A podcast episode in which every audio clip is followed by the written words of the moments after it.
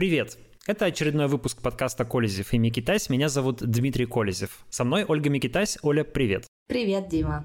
Мы сегодня, как обычно, говорим про главные новости э, этой недели, сюжеты, которые нас как-то взволновали, зацепили, порадовали, испугали. Обсудим все то, что происходило вокруг э, Калининграда, Литвы, Прибалтики, так называемого Калининградского транзита и поговорим о том, возможно ли вторжение, российское вторжение в Прибалтику, чего сейчас сильно боятся в Европе и, кажется, воспринимают всерьез. И в России намекают, что есть чего бояться. Поговорим о том, э, в какой сложной ситуации в связи с этим оказывается Александр Григорьевич Лукашенко.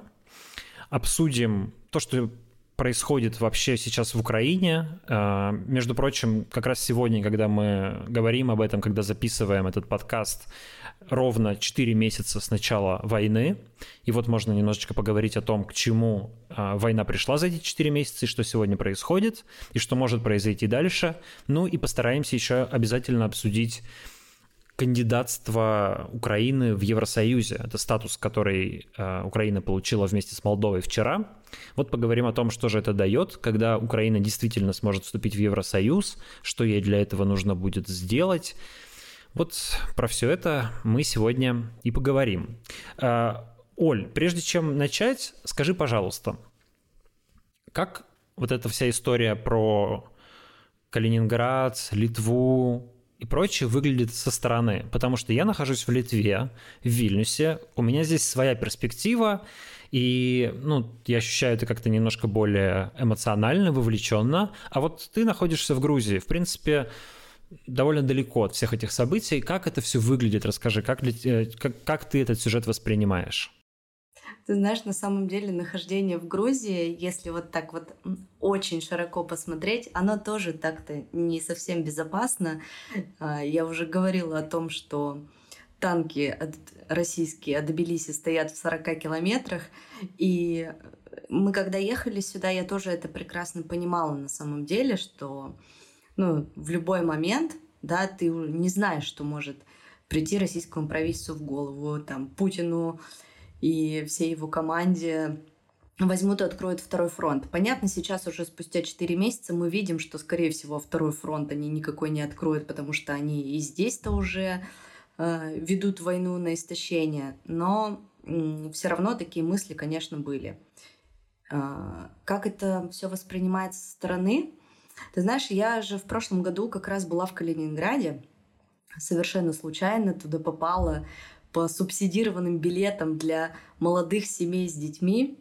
И я была поражена, насколько этот город э, европейский. Ну, то есть он, с одной стороны, прям такой очень красивый, европейский, особенно вот эти прибрежные э, города, там старая вот эта немецкая застройка, но в центре тут же постройки советские, там какие-то пятиэтажки, ну, вот примерно все то, что ты выкладываешь у себя в сторис, да, как это выглядит в Литве, вот в Калининграде примерно точно так же. И я еще отметила для себя, мы много разговаривали с местными жителями, а, и раньше они говорили, что они свободно ездили а, в Литву, в Латвию, то есть для них вообще не было никаких ограничений, они могли спокойно сесть в машину, доехать до Литвы, до Латвии на выходные, ну там какой-то... В Польшу, в Польшу очень активно, да, да ездили калининградцы. У них же существовало соглашение о, что типа называлось приграничном обмене, по-моему, если я правильно помню, которое позволяло на какое-то расстояние ездить из Калининградской области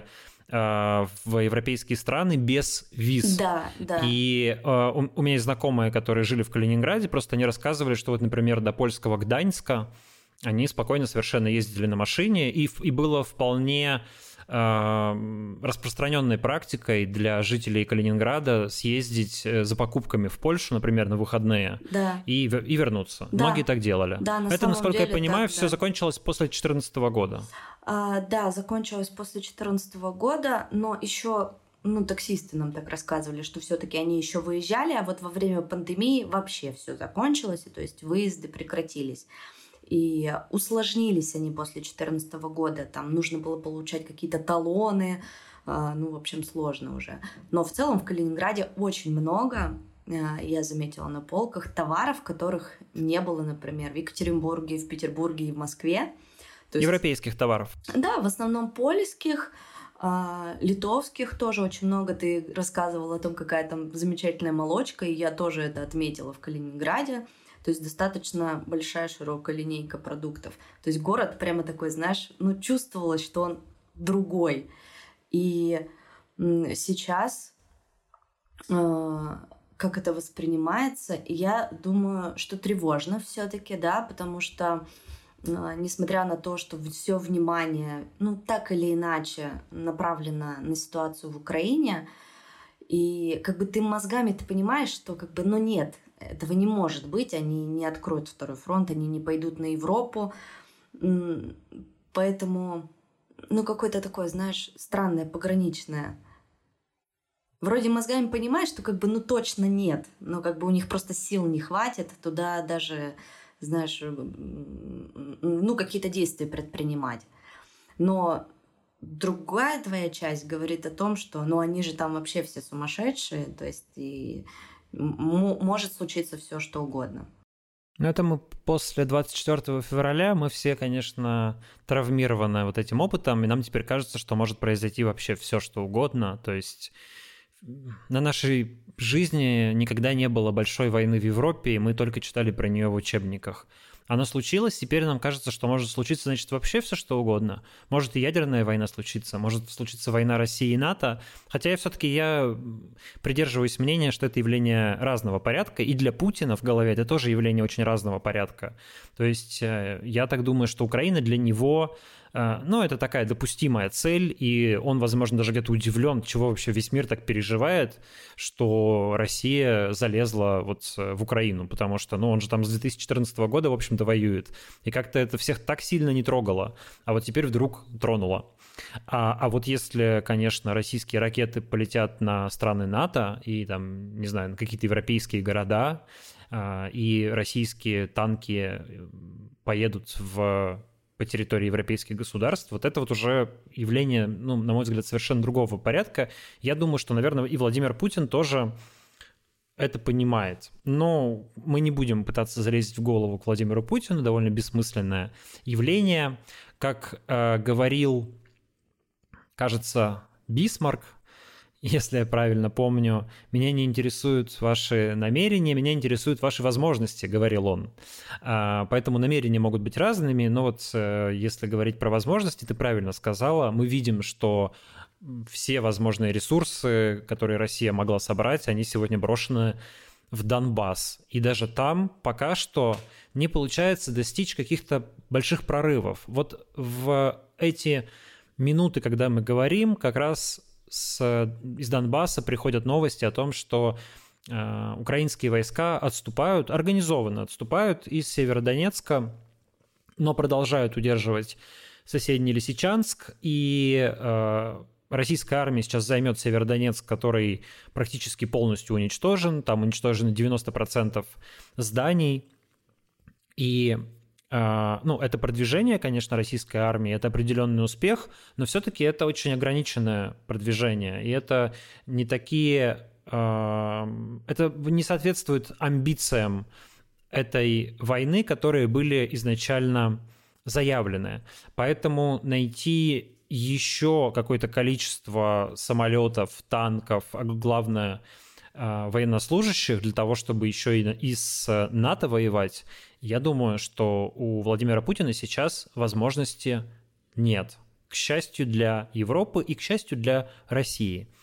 А, давай просто в двух словах напомним, мы-то как-то с тобой начали все это обсуждать вокруг, а вдруг кто-то не знает вообще, из чего складывается этот сюжет. Но так как ему уже неделя, многие что-нибудь прочитали, конечно, слышали, но я на всякий случай в двух словах просто напомню, что 17 а, июня губернатор Калининградской области Антон Алиханов сказал в своем телеграм-канале, что, что литовские железные дороги ограничили транзит грузов через свою территорию. Это грузы, которые идут из Ленинградской области э, по железной дороге в Калининград. Они проходят через территорию Литвы. И вот Литва, которая должна по договору 2002 года обеспечивать этот транзит беспрепятственно, как считает Россия, вдруг сказала, что на эти перевозки тоже распространяются санкции. И вот как раз с середины июня вступил в силу очередной пакет, ну, какие-то пункты четвертого пакета санкций. И вот теперь на ряд товаров, в том числе на металлопрокат, а, распространяются ограничения санкционные, и поэтому эти товары нельзя перевозить через территорию Литвы в Калининград. Калининградские власти утверждают, что это 40-50% всей номенклатуры грузов, которые идут по, Лито... по железной дороге через Литву. Неизвестно, насколько эта цифра точна, а, но, в общем, факт то, что ограничения действительно введены, Литва это подтвердила, но если Калининградская область сразу сказала, что это блокада, и российские власти тоже это называют блокадой, и грозят Литве в ответ самыми страшными карами, вплоть до военных кар, чего все, конечно, больше всего боятся, то э, литовская сторона заявила, что это не блокада, что транзит продолжается, грузы ездят, пассажиры ездят, все в порядке, но единственное, мы, мол, не пускаем санкционные товары, те товары, которые попали под санкции. Что я замечу? Вот с моей точки зрения, ну, довольно странное решение, потому что если я правильно понимаю логику санкций, возможно, я что-то понимаю неправильно, поправьте меня, но санкции ограничивают импорт и экспорт. И было бы понятно, если бы речь шла о российских товарах, которые приезжают из России в Литву. И, конечно, они, ну, они попадают под санкции.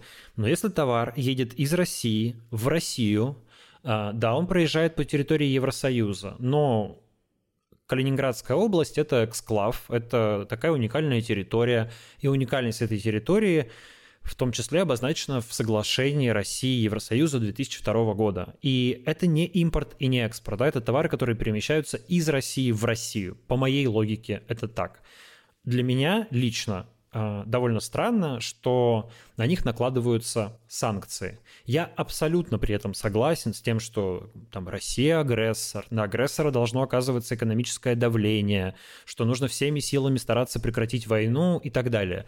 Просто мы много довольно спорили вот в Фейсбуке с моими друзьями, френдами э, про эту ситуацию, и многие там пишут, что да, правильно, блокада нужна, чтобы, значит, давить на Путина и давить на Россию, чтобы они прекратили войну. Я говорю, ну хорошо, если это блокада, пускай Литва и Евросоюз скажут, это блокада, мы давим на Путина. Но они ведь так не говорят, они говорят, это санкции.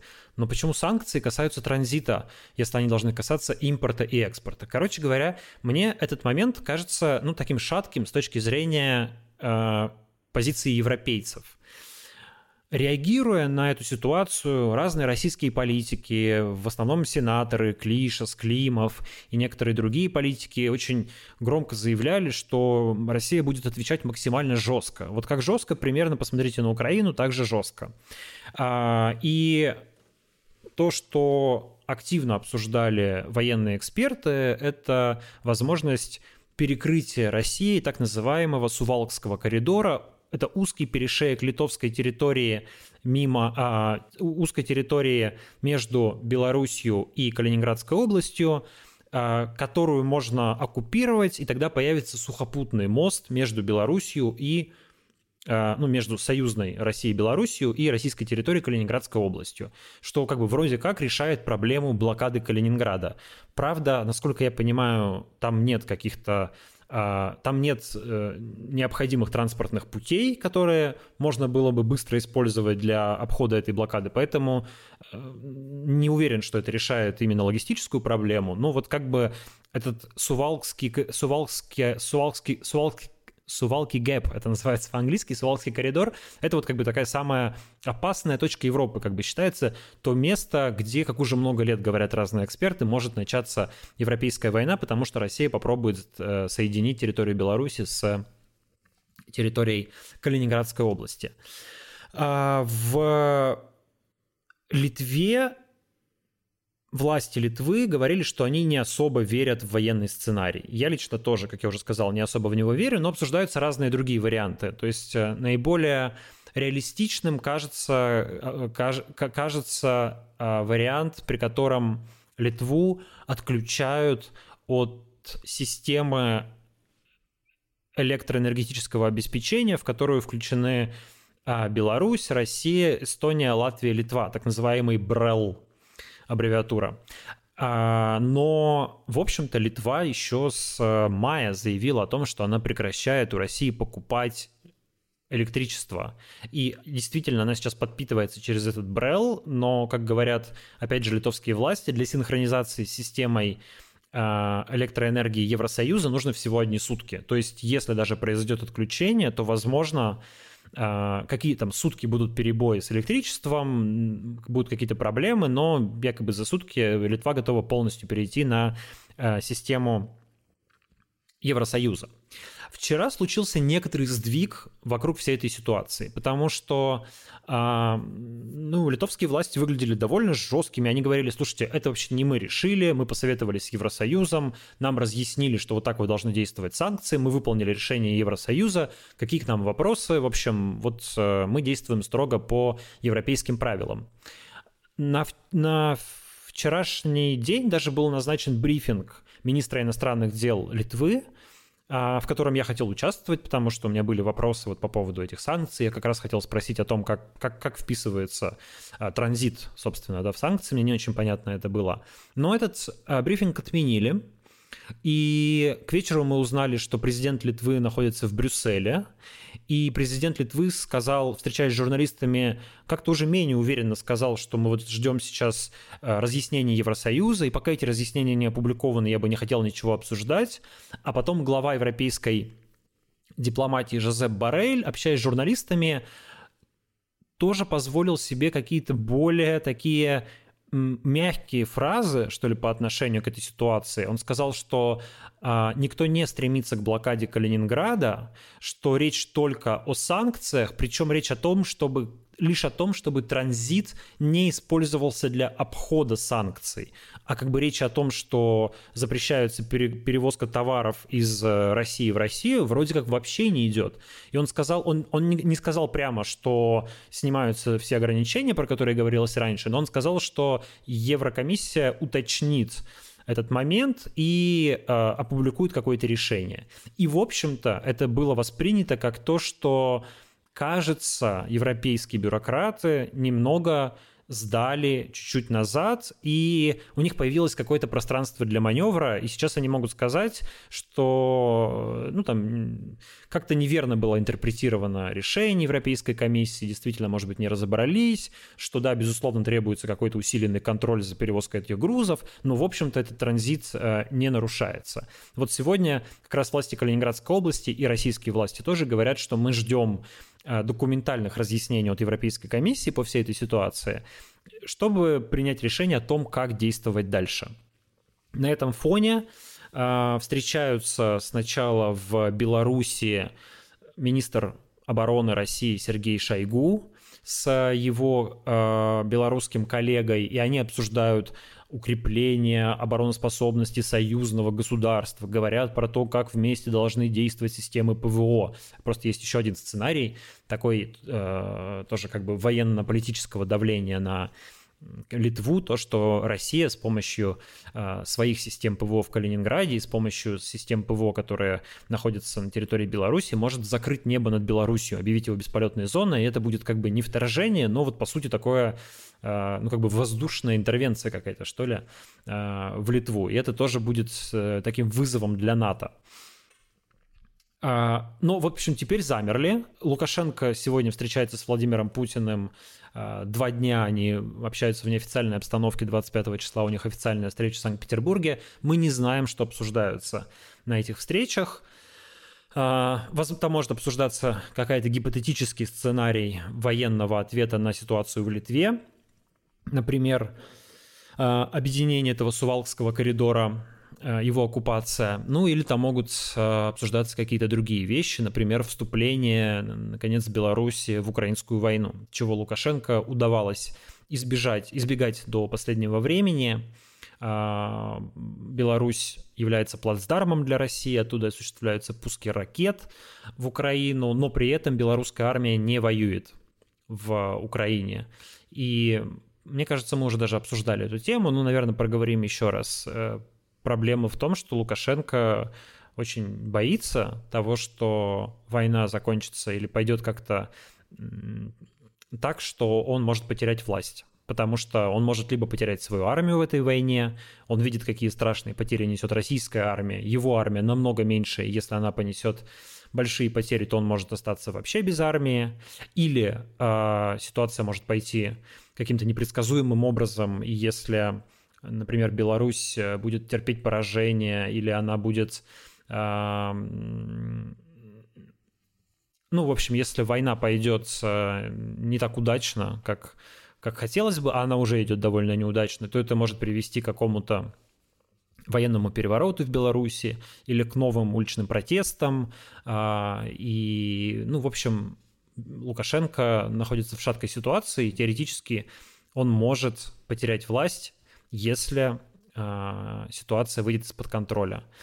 Тем более а, ситуация может стать для него опасной, если Путин уговорит его на совместный конфликт со странами НАТО, потому что, я думаю, Лукашенко еще как-то, может быть, готов даже помогать в Украине, но вот э, всерьез воевать с э, западными странами, с той же Литвой, с, с Германией, с Польшей, боюсь, Лукашенко не готов.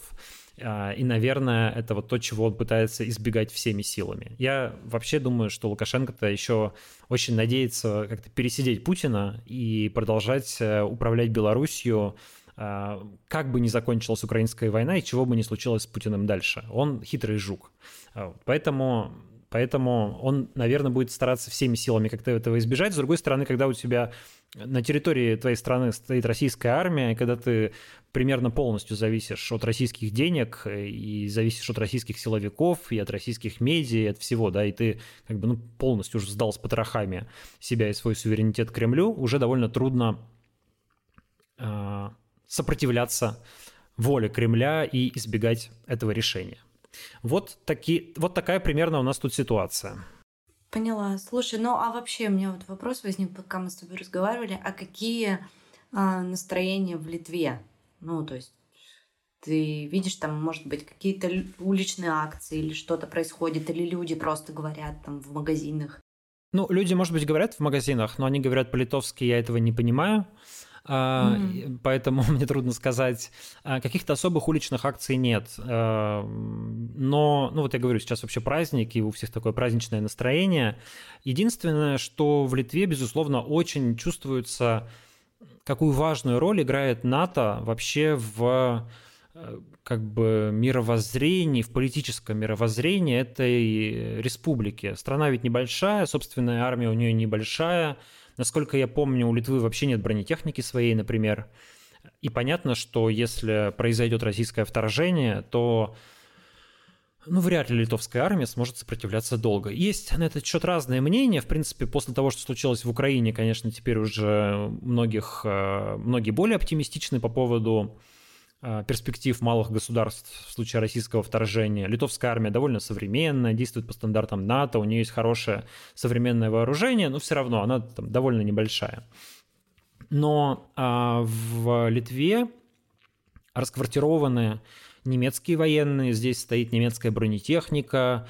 А, в... Не так давно здесь э, проводились активные учения НАТО, летали разнообразные самолеты. Вот мои знакомые в Литве, которые живут в Вильнюсе не в центре, как я, а где-то там в, как, в одном из районов города ближе к окраине, у них там рядом какие-то стрельбища, они говорят, что там бесконечно идут стрельбы, э, стреляют, солдаты тренируются, отрабатывают всякие навыки. В Вильнюсе можно увидеть рекламные щиты, на которых написано «We are NATO», «Мы НАТО». Огромная надпись «Мы НАТО» на литовском языке расположена возле президентского дворца, прям вот президентский дворец, в отличие от а, не знаю, Кремля, тут к президентскому дворцу можно подойти вот буквально даже на крыльцо подняться. Когда там, когда президент туда не заходит, в общем-то, это просто такое обычное здание. Ты можешь, в Грузии, кстати, также. Ты можешь к нему подойти, да. Это, в принципе, э, ну, понятно, что Литва маленькое государство, и его можно сравнить там с каким-то субъектом Российской Федерации, наверное, по размеру. Вот, и понятно, что здесь как бы нет такой сакрализации власти, но, в принципе, вот я могу вспомнить по Свердловской области, ну, даже там попробуй подойти к резиденции губернатора, она огорожена забором, там есть охрана и так далее. А здесь, в общем-то, к президентскому дворцу можно подойти. Так вот, возле этого президентского дворца тоже стоит огромная надпись «Мы НАТО». И, конечно, а, Литва очень-очень а, надеется на поддержку НАТО, и тема, которая активно обсуждается, как бы так неофициально, ну вот ну вот в иммигрантской нашей среде очень, конечно, люди переживают и обсуждают, а вообще НАТО-то собирается вступаться в случае, если вот завтра, не знаю, российские войска а, вдруг начинают вторжение или на Балтике какой-то десант высаживается, а Россия там сейчас проводит свои учения, выбра... Э, сбрасывает парашютистов, тоже какие-то отрабатывает захват какой-то территории, захват пленных, узлов связи, еще чего-то, в общем, так довольно брецает оружием довольно громко. А, или там, не знаю, закрывается небо, хотя бы. Вот вообще в таких случаях НАТО готово вмешиваться или э, начнется какая-то европейская бюрократия, там же должно быть консенсусное решение, и какие-нибудь страны типа Венгрии, там, не знаю, Турции, еще кого-то будут говорить, что нет, да не надо на такое отвечать, да давайте пожертвуем частью территории Литвы, лишь бы не было Третьей мировой войны. Вот как бы это такой большой вопрос вообще. НАТО и Европа, они готовы к войне с Россией или они испугаются а, отвечать на российское гипотетическое, возможное, маловероятное, но тем не менее сколько-то вероятное вторжение – и что будет? Да? Если они испугаются, значит, НАТО вообще как структура становится бессмысленной, потому что зачем тогда это все? Альянс должен гарантировать безопасность своим членам. Если он не гарантирует, он не нужен. А, в... Я рассказывал в понедельник в стриме, но повторю еще в этом тоже. Вот здесь рядом недалеко от меня на площади перед городской ратушей в 2002 году выступал Джордж Буш-младший, президент США, а, когда Литва решила вступить в НАТО. И он произнес речь, которая а, написана на табличке на здании ратуши. И там сказано, что, сказал президент Джордж Буш тогда, кто выберет Литву себе в противники, получит в противники Соединенные Штаты Америки. Ну, типа, обидишь Литву, будешь иметь дело с нами. Вот Литва как бы живет, в том числе э, ну, надежды, что эти обещания, данные когда-то президентом США, они вообще-то актуальны, они все еще работают. Поэтому, конечно, она такая смелая, поэтому она довольно вызывающе ведет себя по отношению к России, поэтому в центре Вильнюса на здании муниципалитета висит надпись «Огромная растяжка», которую видно на полгорода «Путин Гаага ждет тебя» и так далее. Вот. Слушай, а что это за история про 180 дней? Это довольно скандальная да, история. На этой неделе премьер-министр другой балтийской страны, Эстонии, Кая Калас, выступила, а, дала интервью э, Financial Times, если я правильно помню, и сказала, что вообще-то по нынешней а, стратегии НАТО, по, по доктрине, в случае агрессии балтийские страны, а, они как бы отдаются оккупантам. То есть э, в них развернуты такие небольшие контингенты НАТО, по-моему, по тысяче военных э, в каждой стране, которые должны лишь замедлить продвижение противника условного, ну, противником, естественно, в данном случае считается Россия, да, кто еще может напасть на балтийские страны, не Китай же, а, должны лишь замедлить нападение противника, и подразумевается, что балтийские страны будут временно оккупированы, но потом, дескать, НАТО отреагирует, а, вступят в силу какие-то более крупные силы, будет объявлена мобилизация, и в течение 180 дней эти территории будут отвоеваны обратно. То есть, ребята, прибалты, а, эстонцы, литовцы, латыши, дорогие, пожалуйста, потерпите полгода, пока вы будете оккупированы Россией, а потом мы придем и вас обратно освободим, и все будет в порядке. Как бы подразумевает угу. нынешняя доктрина НАТО. Угу. За 120 дней они вон чуть 20% Украины уже почти с лица стерли земли. Да, и примерно то же самое говорит премьер-министр Эстонии. Она говорит, слушайте, после Бучи как-то не хочется 180 дней быть оккупированными Россией. Потому что если вот такое произойдет, то Эстония как государство будет вообще стерта с лица земли. А, поэтому давайте пересматривать доктрину НАТО. Мы хотим, чтобы у нас здесь стояло не тысяча солдат НАТО, а 25 тысяч солдат НАТО в каждой стране, чтобы э, даже не пытались сунуться. И 20, э, 9, 28, по-моему, числа начинается саммит НАТО в Мадриде, где в том числе будет обсуждаться этот момент. Меня, кстати, туда звали, я, к сожалению, не смогу туда попасть, буду на другом мероприятии. Хотя вот хотел поехать, конечно, так, ну, исторический такой момент, в общем, довольно интересно, а, что там будет происходить. Будет пересматриваться доктрина НАТО по как раз по ответу на возможные действия России. Ну, в общем, момент довольно волнительный тут для всех. А, пока непонятно, чем это закончится. Тоже мой с тобой прогноз совпадает. Я сильно сомневаюсь, что Путин сейчас решится на еще одну большую войну. Ему бы с Украиной справиться, хотя бы даже не с Украиной, с Донбассом бы справиться. Мы видим, что и там-то пока получается не так сильно. Но с другой стороны, может быть, Путин, ну, и не, и не нужно большой войны. Может быть, он а, попытается просто как-то немножко надавить ну вот как, как какой-то, ну там типа закрыть небо над частью Литвы, даже не над всей Литвой, над Сувалкским коридором, и посмотреть, от чего НАТО будет делать. Отреагируют они или не отреагируют. А если не отреагируют, начнется шатание, да, начнется у тех же прибалтийских стран они могут испугаться, потому что, ну, они вот живут э, с ощущением того и с верой в то, что их защитят от России. А если не защитят, тогда вообще зачем это все? И как теперь дальше жить в этом мире? И надо как-то тогда по-другому смотреть на этот мир. Нужно как-то перестраивать, значит, пересматривать свои отношения с Россией и так далее.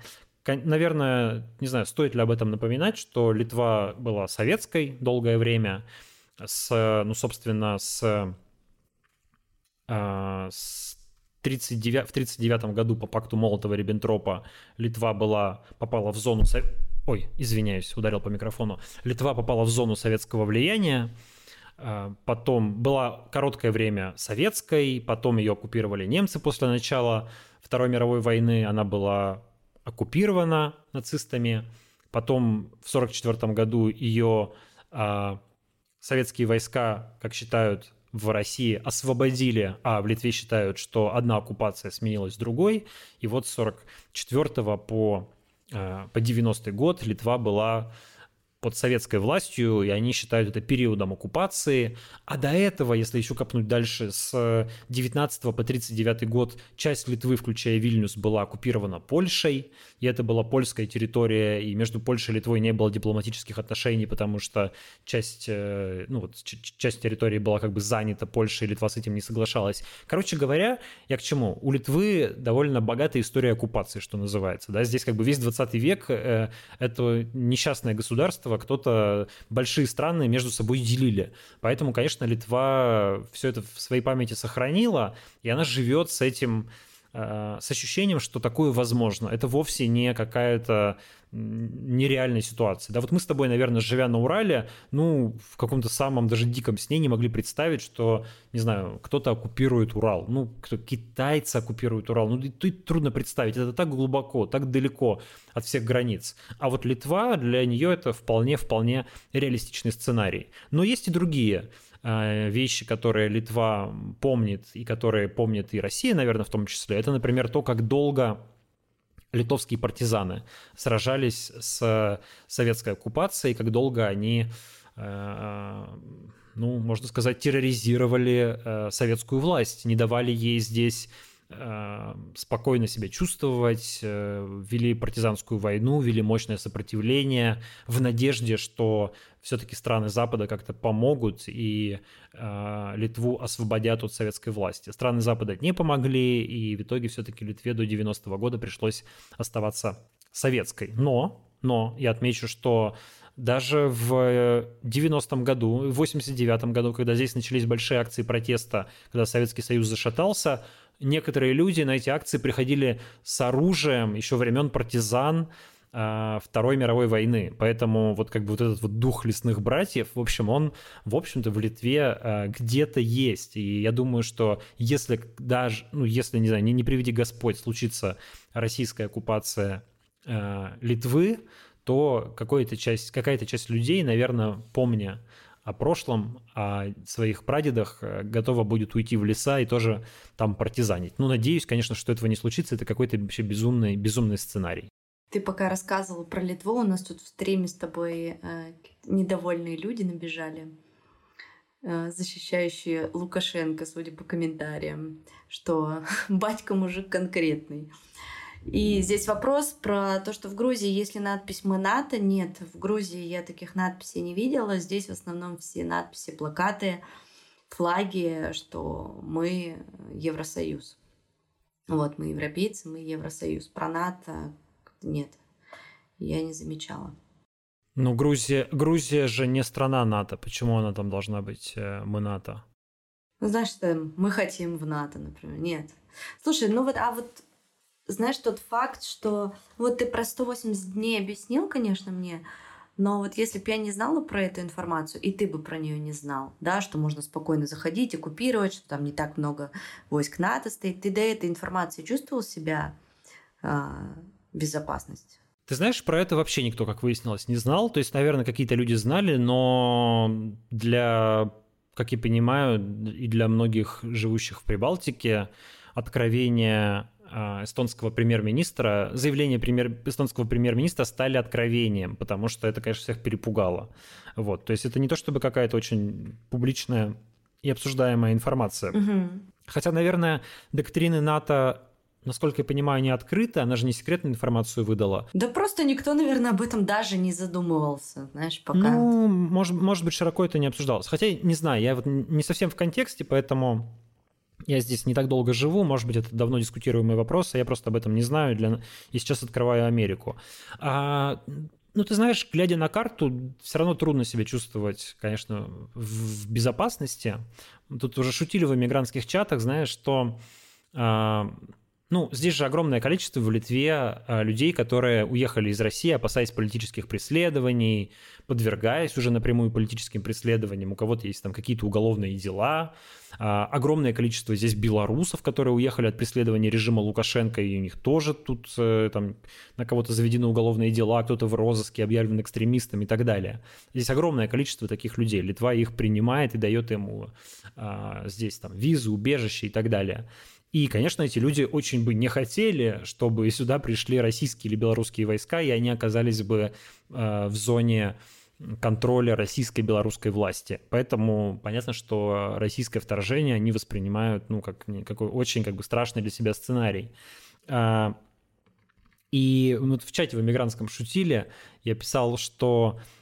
Куда вот дальше? Когда я, вот, вот, вот, как, ну, вот когда я в детстве читал про фашистов, про Великую Отечественную войну, я даже не, не мог подумать, что а, будет такая ситуация, когда немецкие солдаты будут охранять нас от российского вторжения. То есть, ну здесь же реально стоят немецкие, сол... немецкие военные со своей бронетехникой, и вот как бы они а, предохраняют Литву от вторжения а, России. Для нас ты всегда, ну, то есть кто, кто родился в Советском Союзе и жил, и был ребенком в России, там, типа, немцы — это фашисты, значит, а русские борются с фашистами. Сейчас все полностью поменялось, да, в России фашизм, она собирается, возможно, нападать на другие страны, тут стоят немцы, которые защищают Литву, в которой ты живешь, от возможной российской агрессии, и ты думаешь, боже, как я вообще оказался в этой ситуации, в этом безумном, безумном, безумном мире. А, давай еще чуть-чуть тоже к чату обратимся. Я там видел несколько реплик, на которые, походу, не успел отреагировать. Вот а, Олег Ванг, когда я он написал этот, эту реплику, когда я говорил про то, что, дескать, э, мне непонятно, как э, санкции воздействуют на калининградский транзит, и это вроде как не очень законно звучит. И он, э, Олег Ван говорил, что целостность Украины тоже прописана по соглашениям, но Путлеру это не помешало. А, вот мне кажется, что это как раз ну, очень важно, что нельзя опускаться до ситуации, когда типа Путин нарушил все международные соглашения, значит мы тоже будем нарушать международные соглашения.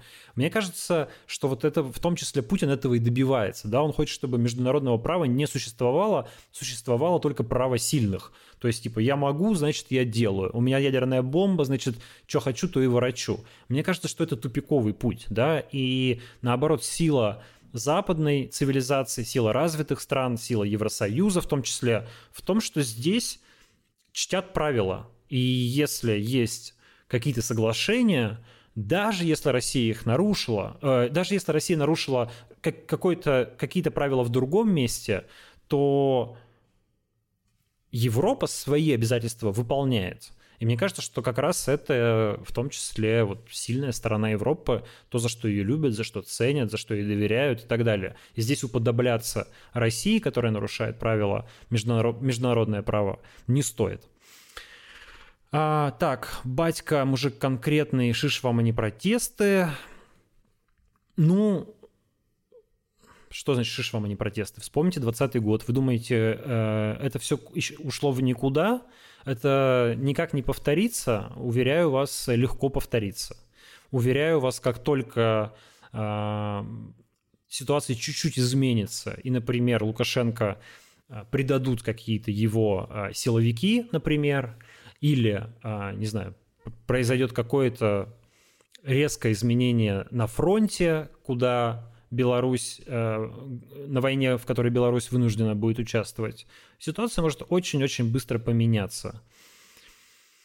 У Луки есть планы на всю Россию, спрашивает Алекс Кустанович. Э, ну, нет, я думаю, что, конечно, так далеко его амбиции не заходят. Такие слухи ходили в 90-е годы, что, дескать, э, Россия и Беларусь могут объединиться, и Лукашенко хочет стать президентом объединенной страны России и Беларуси.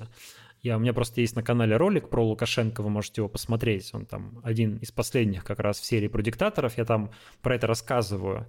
А, Лукашенко очень любили в то время разные российские патриотические СМИ и журналисты такой националистической, такой вот имперской направленности. В том числе таким журналистом тогда был Александр Невзоров. И вообще он считался одним из рупоров у Лукашенко в России в то время. Ничего вот. себе, я не знала. Да, такой фан-факт. А, можно даже, по-моему, даже есть какие-то на YouTube комплементарные интервью в каком-то очень плохом качестве, очень старые, которые Невзоров берет у Лукашенко. Вот, можно их найти. Ну, Невзоров вообще человек... А не, сейчас Невзоров получает судьбы. украинский паспорт. Да, сейчас получает украинские паспорта. Так, говорящий живет в каком-то отдельном мире, спрашивают. Да, конечно, все мы живем в отдельном мире. А, скорее всего, НАТО как блок не смогут вступить, пишет Олег Ванг. Так, США также обещали безопасность, гарантии безопасности Украины при договоре о ядерном разоружении. Однако Ленд-Лиз был подписан не сразу в начале войны. Так, сейчас парочку хамов заблокирую и пойдем дальше. Так, Аси пишет, в России детям-инвалидам родители собирают деньги на то, чтобы отправить на лечение в Европу или Америку, потому что свое государство не помогает, лекарств нет, и в чем тогда величие России? Фашисты никуда, к сожалению, никуда не делись, пишет Рустам Рустамов. Россия продолжает борьбу с фашизмом, коллаборационисты вон из матушки России. А, Коллаборационисты, пошли, это, видимо, а, мы с тобой. Да, это мы с тобой, дорогой, мы и так не в России. Э, это мои, мои любимые, да, значит, пока ты в России и тебе что-то не нравится, ты как бы говоришь про это, пишешь про это, рассказываешь про это в видео, тебе пишут, не нравится, вали отсюда, если что ты вообще взял да уехал, ты уезжаешь, и те же самые люди начинают тебе писать, ты уехал, что ты там оттуда вообще кудахчешь, типа, мы тут знаем лучше тебя, как жить, как бы, блин, ребята, э, определитесь, определитесь. По поводу того, что происходит в Украине и по поводу того, как вообще, какой выглядит ситуация спустя 4 месяца после начала войны. Сегодня оставляют э, украинские военные Северодонецк. А, Это уже Сегодня... подтвержденная, да, информация? Ну, ее вроде бы официально, по крайней мере, перед началом нашего эфира еще не подтверждали украинские украинские официальные лица, но западные СМИ, а, которым я, в общем-то, доверяю в этом вопросе, все писали о том, что ВСУ организованно покидают Северодонецк, а, город уничтожен практически полностью, они считают, что делать там, в общем, больше нечего.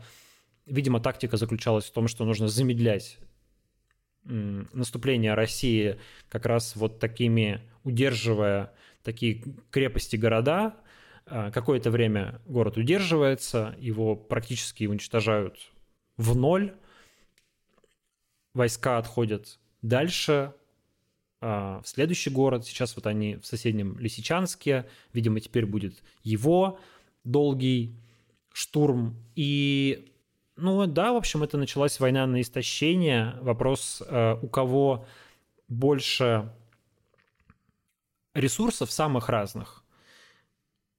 Экономических, э, людских, технических, политических в том числе. Очень сложно предсказать, конечно, чем закончится. Российские пропагандисты используют, тут такой термин часто, перемалывают, да, российские войска методично перемалывают э, войска противника, можно услышать по российскому телевидению. Но по факту это означает то, что нет никакого быстрого продвижения, да, есть очень такие тяжелые, долгие э, бои с очень массированным применением артиллерии, которая вот буквально, ну, лавиной огня уничтожает э, метр за метром украинские позиции. Но это не быстрый процесс. Надо понимать, что фронт вообще весь тянется на сколько там, почти на 2000 километров. Такого количества техники нет для того, чтобы по всему такому, по всему такому длинному фронту э, вести наступление. Поэтому, конечно, это такие вот э, очень точечные продвижения. Тем временем в Украину вот только сейчас начали поступать реактивные системы залпового огня, которые им предоставили американцы, с приличным э, радиусом действия. И, как надеются украинцы, это может несколько изменить баланс сил в Донбассе. И теперь э, Украина сможет, по крайней мере, отвечать, а может быть где-то даже э, переходить в контрнаступление и сможет подавлять э, артиллерию противника. Кроме того, ну, постепенно раскачивается ленд-лиз, э, идут идет то вооружение, которое пообещали Соединенные Штаты, идут э, там тоже гаубицы. Правда, вот застопорилась поставка беспилотников, которые называются Grey Eagle, Серый Орел, ударные беспилотники с ракетами Hellfire, которые очень хорошо действовали в Ираке, в Афганистане, наводили совершеннейший ужас на всех, а, кто с ними сталкивался. Но совершенно другая ситуация в Донбассе, и э, там очень активно действуют российские системы ПВО, они достаточно эффективны, и поэтому а американцы в том числе боятся туда отправлять беспилотники, потому что у них есть чувствительное оборудование, и они понимают, что, скорее всего, это оборудование почти сразу попадет в руки россиян. Почти сразу будут беспилотники сбиты, потому что радиус действия ракеты Hellfire 8 километров, и ей приходится очень близко подлетать к позициям противника, и сбить российским ПВО такой беспилотник довольно просто – ну и не так сложно потом найти его и подобрать, э, привести в Россию и, как, как это говорится, методом обратного инжиниринга, я вчера узнал замечательное словосочетание от Уралвагонзавода, когда разбираешь и узнаешь, что там внутри, а потом пытаешься повторить. Так вот, Кажется, Грейгл пока не повторяют, не, а, не отправляют. Украинцы говорят, что если вот судить по публикации журнала Foreign Policy, а, украинцы говорят, что и Байрактары, которые были так эффективны в начале войны, на которые буквально молились украинцы, которые стали своеобразным таким мемом этой войны. И, и они теперь практически потеряли смысл, потому что в российские ПВО стали работать лучше. Наверное, это связано с тем, что э, война идет ближе к территории российского э, южного и западного военного округов, где действует система ПВО. Ну, в общем, сегодня беспилотники, судя по всему, справляются со своими задачами гораздо хуже. В том числе дроны Камикадзе, а, с, как они назывались, а, Феникс Гост и забыл, забыл, ну, который вот, в общем, выкидной нож, да, Switchblade, а, так вот, э, и они тоже, хотя их поставки в украинскую армию, на них возлагались большие надежды, но выясняется, что они тоже действуют вовсе не так эффективно, как раз из-за из российского ПВО. Поэтому, поэтому, в общем, старая, добрая, ужасная, кровавая наземная война продолжается. Но куда будет смещаться баланс в этой войне, пока сказать трудно. У обеих сторон большие проблемы с человеческими ресурсами. Украина несет ужасные потери. А, украинская сторона озвучивает эти цифры, ну и Россия несет довольно существенные потери. При этом Россия до сих пор не объявляла мобилизацию. И вот как раз на этой неделе снова появлялись слухи в западных изданиях, в основном в британских, о том, что такая мобилизация может наконец быть объявлена, потому что для какого-то, мол, вот решающего броска России нужно призвать резервистов. Шаг, конечно, очень опасный, потому что он может негативно сказаться на рейтинге президента, на одобрении спецоперации как таковой.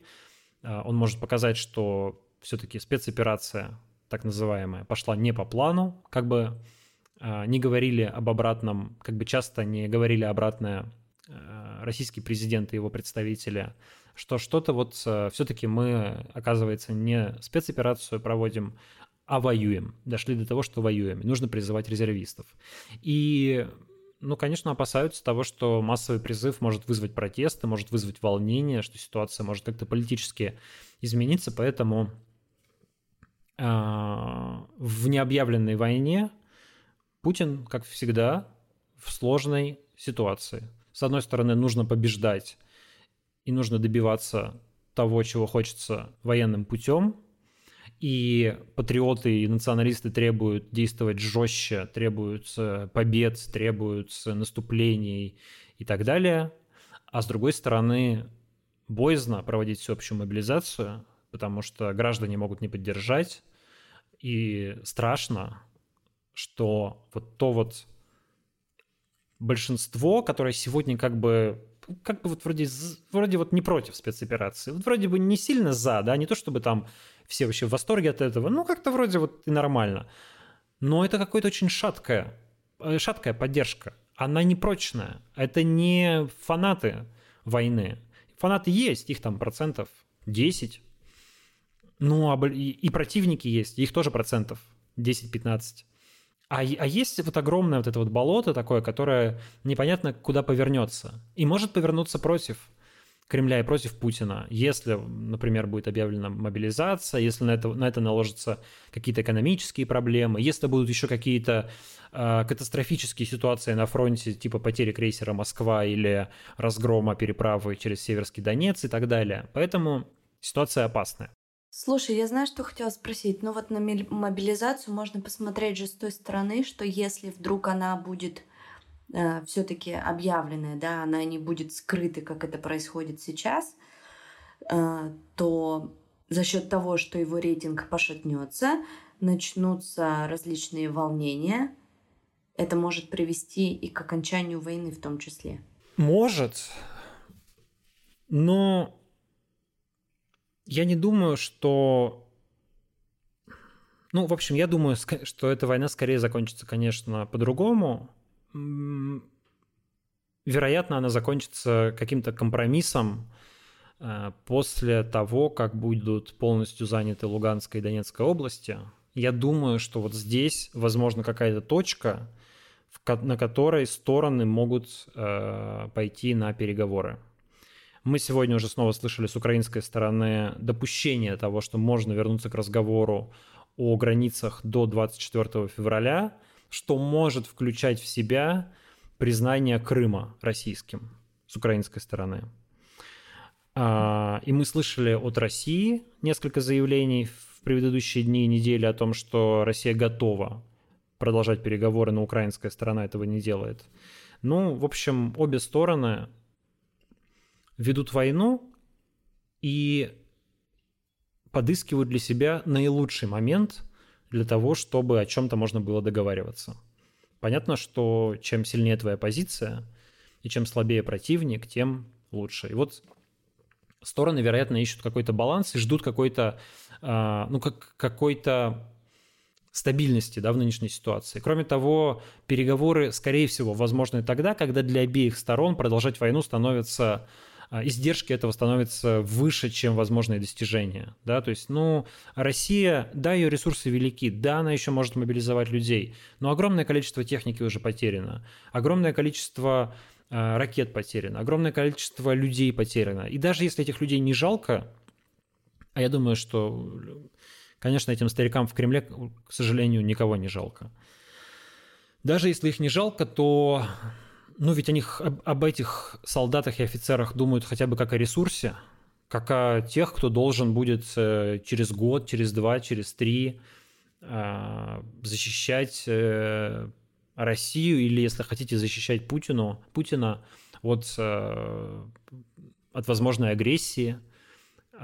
Ведь и те же западные рубежи кому-то надо защищать, а еще в Азии и на Дальнем Востоке – нужно оставить силы, чтобы вдруг, э, вдруг Китай воткнет нож в спину. Вряд ли, конечно, это случится, но тем не менее, да. Страна-то большая, оборону нужно поддерживать, и опасно будет угробить половину армии э, в Украине и остаться практически без войск. А можно, а нужно еще э, подавлять внутренние протесты, а нужно еще э, Росгвардию с дубинками и щитами, чтобы она могла в нужное время выскакивать в Москве или в Петербурге и гонять протестующих, чтобы они, не дай бог, не свергли власть и так далее. И экономическая ситуация, в общем, непростая. Да, мы видим, что сейчас э, Россия пока получает неплохие доходы от продажи нефти и газа по-прежнему, но Европа ведь, кажется, довольно твердо идет к тому, чтобы не сейчас, но в ближайшие годы на фоне всей этой ситуации полностью отказаться от покупок энергоресурсов в России. И что будет Россия делать через 3-4 через года? А, куда она перенаправит свои объемы, с кем будет торговать, там, с Китаем, с Индией?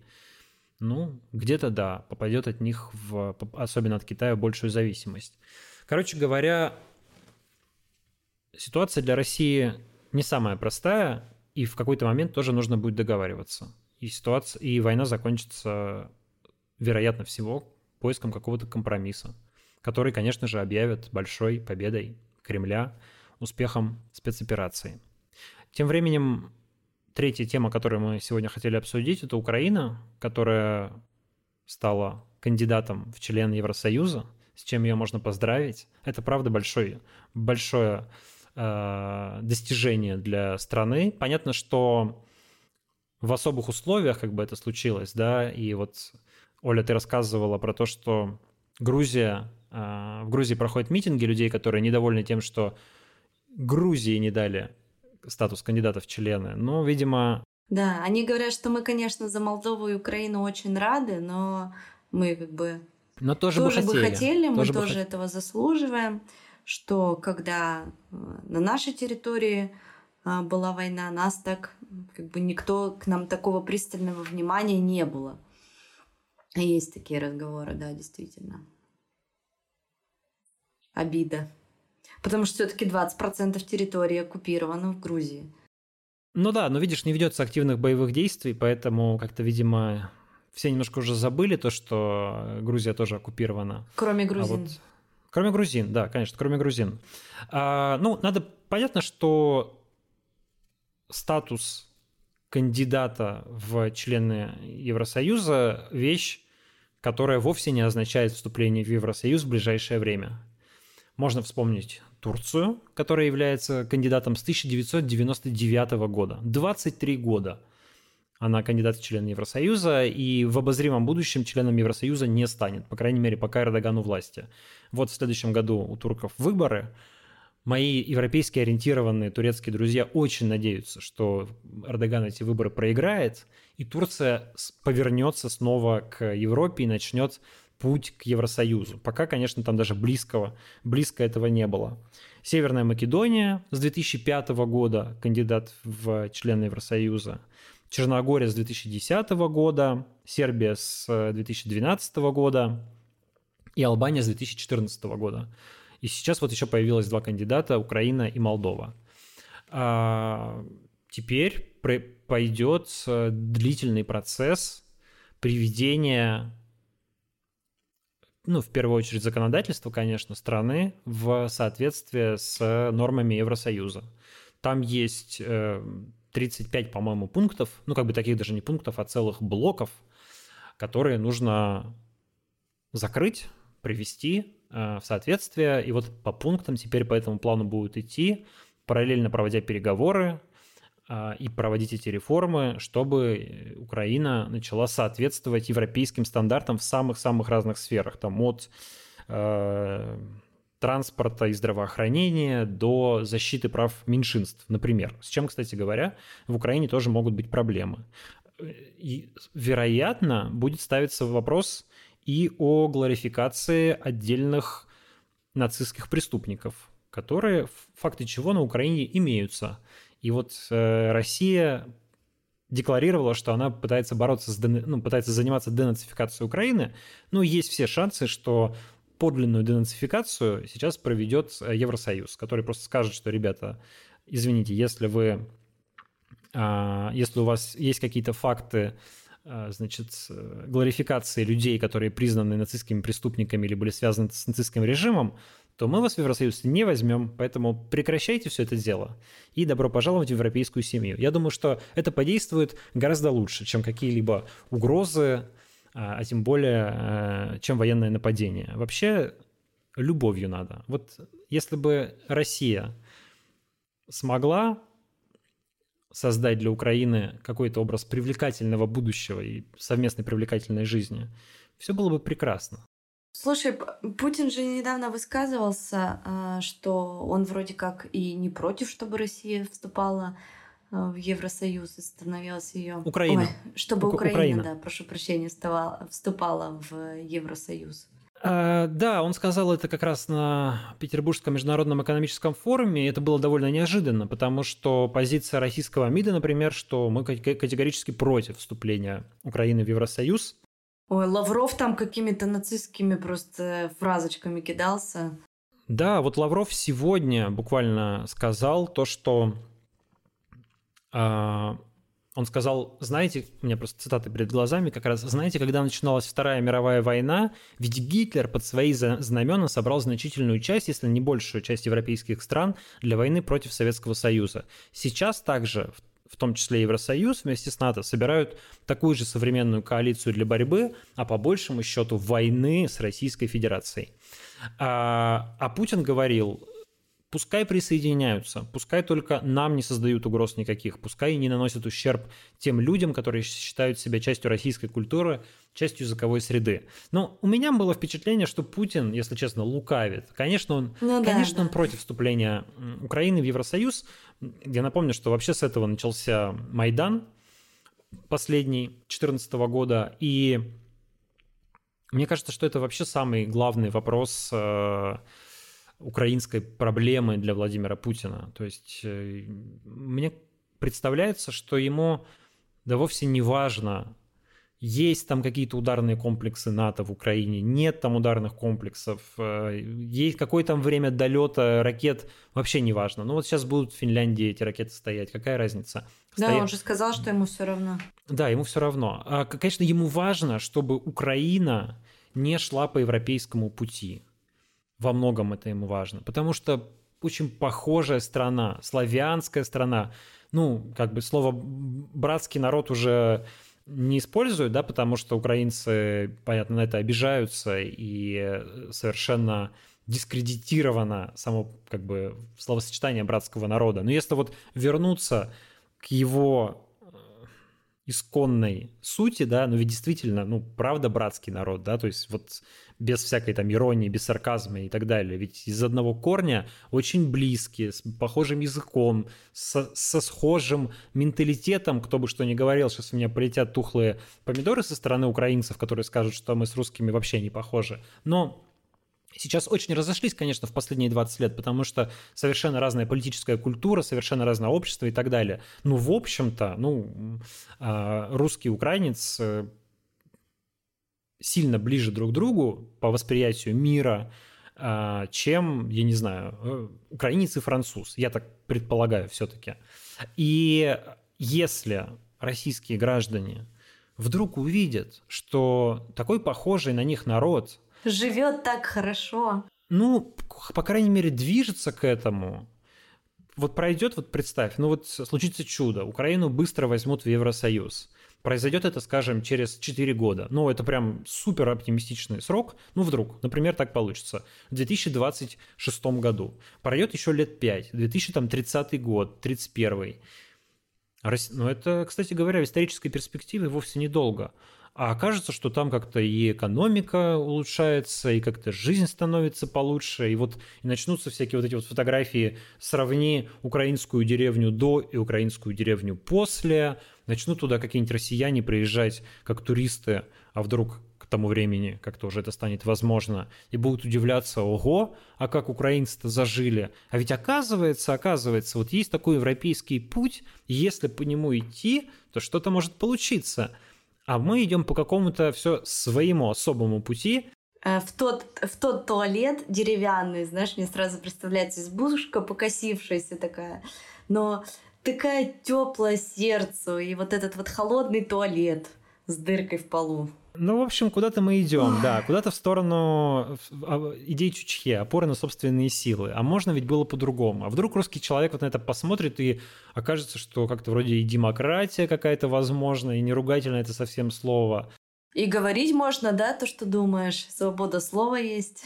Ну, кстати, в Украине это и так есть и сегодня. Ну и как знаешь, там и э, оказывается, что если, не знаю, представители каких-то меньшинств, в том числе сексуальных, спокойно живут в стране, то небо на землю не падает, и вовсе все вокруг не превращаются в геев от этого, и люди продолж... дети продолжают рождаться, и как бы общество живет, и с ним все в порядке. Ну, короче говоря, не должна быть Украина для русских европейским примером. Не должна быть. Украины, у Украины не должно получиться, считает э, Владимир Путин. И Поэтому вот он говорит, что да, пускай вступает. Думаю, кокетничает. А вот э, слова Лаврова, они ближе к истинной позиции Кремля. Только он, конечно, тоже никогда не скажет, что мы против вступления Украины в Европейский Союз, потому что ревнуем.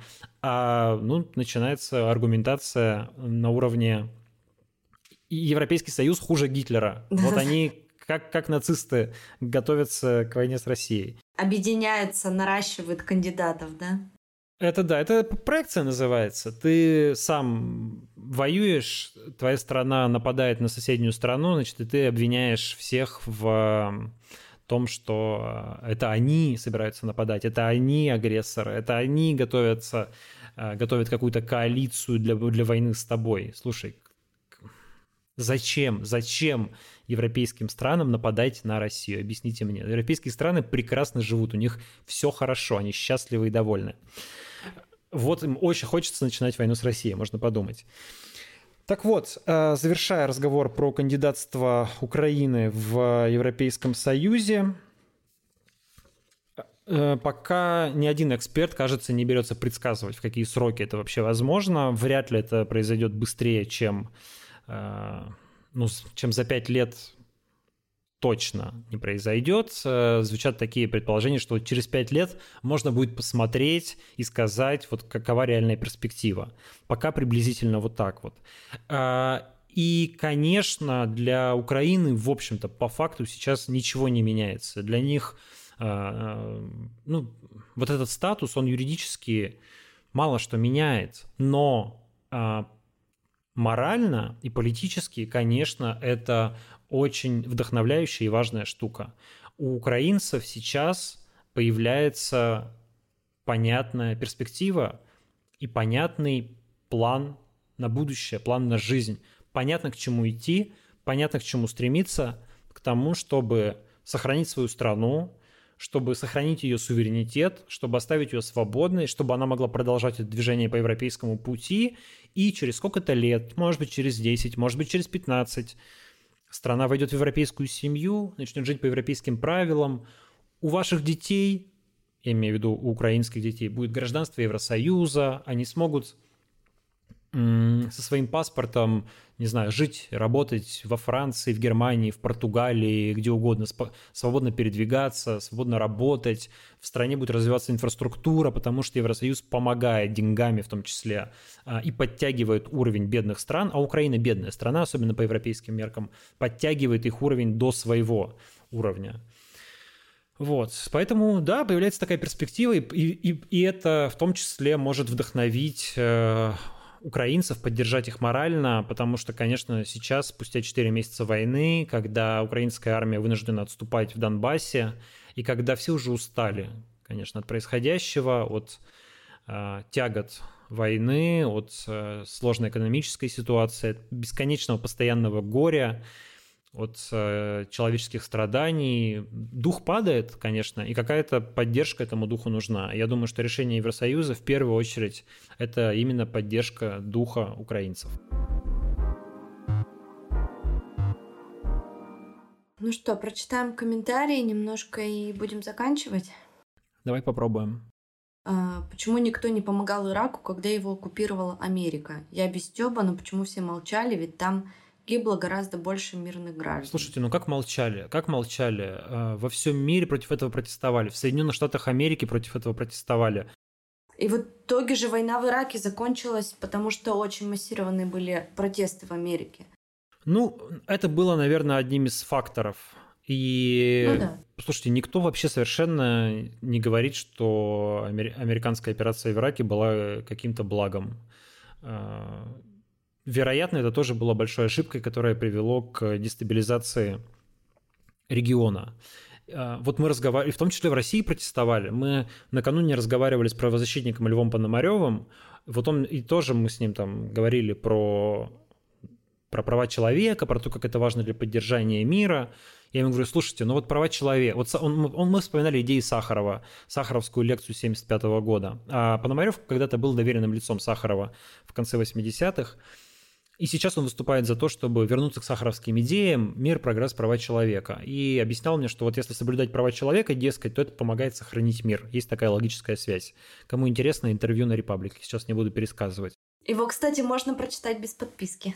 Это правда. Я ему говорю, послушайте, ну вот э, права человека тоже превратились в такой, как бы, э, удобный повод, да, удобные слова. Но вот американцы ведь тоже, защищая права каких-то людей, там, в Ираке, в Ливии, проводят такие же военные операции, бомбят, разрушают города, убивают, э, ну, тоже якобы для поддержки прав человека. Получается, что сегодня, наоборот, права человека приводят к войнам.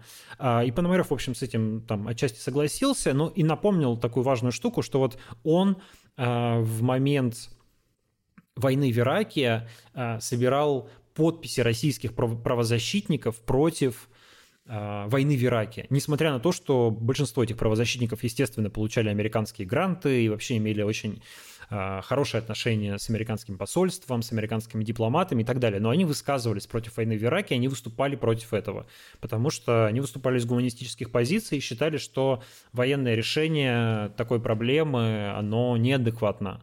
А, ну, как бы все помнят, как обосновывалось это решение, насколько это все было а, слабо обоснованно. И, конечно, эта операция была, ну, ну, большой ошибкой, чего уж там говорить. А почему это не вызывало такой реакции, как сейчас? Во-первых, у многих вызывало, ну, потому что это не вызывало такой сильной реакции в России, потому что это не Россия бомбила Ирак, а Соединенные Штаты, во-первых, да, и во-вторых, потому что бомбили Ирак, который, ну, какой бы эмпатией вы ни обладали, он все-таки достаточно далеко находится у, у скорее всего, у вас там нет родственников и друзей, и, скорее всего, эти люди для вас довольно чужие. То есть вы можете сострадать всему миру, и, конечно, этому нужно стремиться, но все мы люди, все мы эмоциональные существа, ну и мы, чего ж так, меньше сопереживаем каким-то далеким иракцам, потому что мы их хуже понимаем, они нам кажутся более чужими, чем гораздо более близким и понятным нам, украинцам. Тем более, что у многих из нас есть украинские корни, у многих из нас есть украинские родственники, у многих из нас есть украинские друзья. Да, я с тобой полностью в этом согласна. Что еще у нас в чате? Сегодня мой бизнес рухнул, все, что строилось 10 лет, пишет видок. А, сочувствую вам. Что я могу сказать? У многих сегодня, ну не сегодня, а вообще жизнь рухнула. Феофан Лобзев. На каждого погибшего со стороны России приходится два лейтенанта ВСУ, от трех до пяти сержантов, старшин, прапорщиков и мичманов, а также до 30 нижних чинов. Это с учетом наемников и радикалов. Объясните мне, откуда у вас такие точные подсчеты, если они... Если вот. они... Я когда прочитала, да, у меня первый вопрос. Если ни одна сторона не раскрывает своих потерь, есть только примерные оценки с той и с другой стороны, вы уже посчитали все до последнего мичмана и прапорщика. Может, он из Министерства обороны пришел, наш чат? Ну, так э, чей? Э, Украина или Россия? Из, из, Россия. Ну, значит, он не, не, не знает точно про украинские потери. Да и про российские потери может не знать, потому что я так подозреваю, что в Министерстве обороны нет всех цифр, нет всех данных. Там ведь э, ДНРовцев очень много гибнет, вот этих вот э, так называемой народной милиции ДНР, которая как бы э, ну, понятно, координируется с Минобороны и подчиняется даже Минобороны, но не проходит по их Э, по, по их ведомству, поэтому э, они даже потери э, ДНР не учитывают. Не мечтайте о протестах в России. Россия поумнела, люди научились думать, власть окрепла, пишет Рустам Рустамов. Ну, это довольно смешно. Также можно было сказать в Советском Союзе году так в 86-м.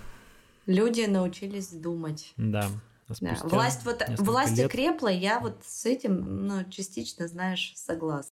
Ну, она, смотри, она, а, смотря что считать крепкостью власти, понимаешь, если а, то, что она стала жестче разгонять протесты, то, что она подавила всякое а, гражданское общество, а, да, это правда, да. это правда. Тоталитарный режим включился. Да, делает ли эта власть крепкой? Нет, я бы сказал, что она окукливается, она как бы э, ощетинивается, она покрывается такой броней, но это может оказаться колосс на глиняных ногах. Э, я считаю, что вот как бы такая по-хорошему крепкая власть, это как раз власть, которая... Умеет разговаривать? Ну, это, это власть, которая э, которая чувствует себя в безопасности, потому что у нее есть работающие институты, у нее есть какая-то грамотная система э, сдержек и противовесов, есть там разделение властей, есть э, понятный цикл выборов, есть э, независимый суд, есть э, парламент, есть э, системы согласования интересов, которые могут гасить конфликты, которые, э, которые помога- позволяют людям а, защищать их интересы с помощью нормальных, э, легальных, законных выборных процедур, выборных процедур, судебных процедур и так далее, а не выходом на улицы. А власть, которая как бы все свободы задушила и э, крепка только тем, что она может разогнать людей, ну, у этой власти вот есть как бы одна функция, да, вот силой давить. если этой функции по какой-то причине э, с ней начинаются проблемы, а причины могут быть разные. Слишком большой протест становится, чтобы его подавить силой. Или денег не хватает на то, чтобы платить э, росгвардейцам, да, или, значит, среди росгвардейцев начинается какое-то брожение, или еще что-то. Э, поэтому и все, и система может рухнуть, потому что если вы всю ее построили на силе, то когда вы лишаетесь силы, вы теряете все. Если ваша система более сбалансирована, в ней есть, да, безусловно, и силовой элемент, есть и политический элемент, есть и гражданское общество, которое своими институтами тоже делает э, страну более защищенной, более безопасной, менее подверженной всяким внезапным виражам и поворотам. Вот это как раз делает общество и государство более стабильными и безопасными, а не то, что а, вы э, наняли миллионы росгвардейцев и научили их хорошо бить дубинками. Откуда у нас сегодня, Дима, столько ботов пришло в твой канал? Ну, нет, почему? Не, я бы не сказал, что боты. Боты — это люди, которые как-то вот бездумно пишут, которые Э, что-нибудь э, повторяют не в попад и работают по методичке. А тут вот я бы сказал, что некоторые люди, возможно, даже искренне убеждены в том, что... В том, что Россия будет идти до конца? Да, и всех победит, и она э, лучше всех. Нет, такие люди, конечно, есть. Конечно, есть, и их немало, и, и в общем, нормально, что они есть. Было бы странно, если было по-другому, тем более при всей мощи российской пропаганды ну, это тоже наши сограждане, скорее всего, если, конечно, они э, граждане России. Поэтому мы тоже, тоже должны считаться с их мнением. Вообще большая проблема. Разъединение общества. То, что да, не умеем слышать друг друга, даже не пытаемся искать какие-то общие точки соприкосновения, да, вот очень разделила всех война, и очень все поляризованы, и, естественно, вот как-то даже нет ну, даже непонятно, о чем говорить с человеком, который поддерживает войну, да, потому что ты считаешь, что ну, просто он фашист. А человек про тебя думает, что ты фашист, потому что у него совершенно другая картина в мире, мира. Для него э, Украину захватили нацисты, и российские солдаты спасают мир от нацизма. И если ты выступаешь против войны, значит, ты как бы выступаешь за нацистов. Вот вы оба друг друга считаете фашистами, и все, треснул мир напополам. Двинуться некуда, понимаешь? И э, есть такое выражение, немножко из книжек про сам, по саморазвитию, но тем не менее, а, что какая-то серьезная проблема не может быть решена на том же уровне, на котором она возникла. Требуется переход на какой-то другой уровень. Требуется как-то подняться над этим и поискать какое-то другое измерение, поискать какой-то другой какую-то другую точку сборки, точку консолидации, поискать какой-то тезис, который мог бы объединить людей по обе стороны. Нужен какой-то общий знаменатель. Потому что сегодня, конечно, это разобщение чудовищное. А, и я так думаю, что ну, мне, мне кажется, слишком наивным представление, что вот как-то все закончится, вот, не знаю, сторонники войны прозреют, умоются горькими слезами и скажут, как же мы были неправы, и все мы заживем счастливо.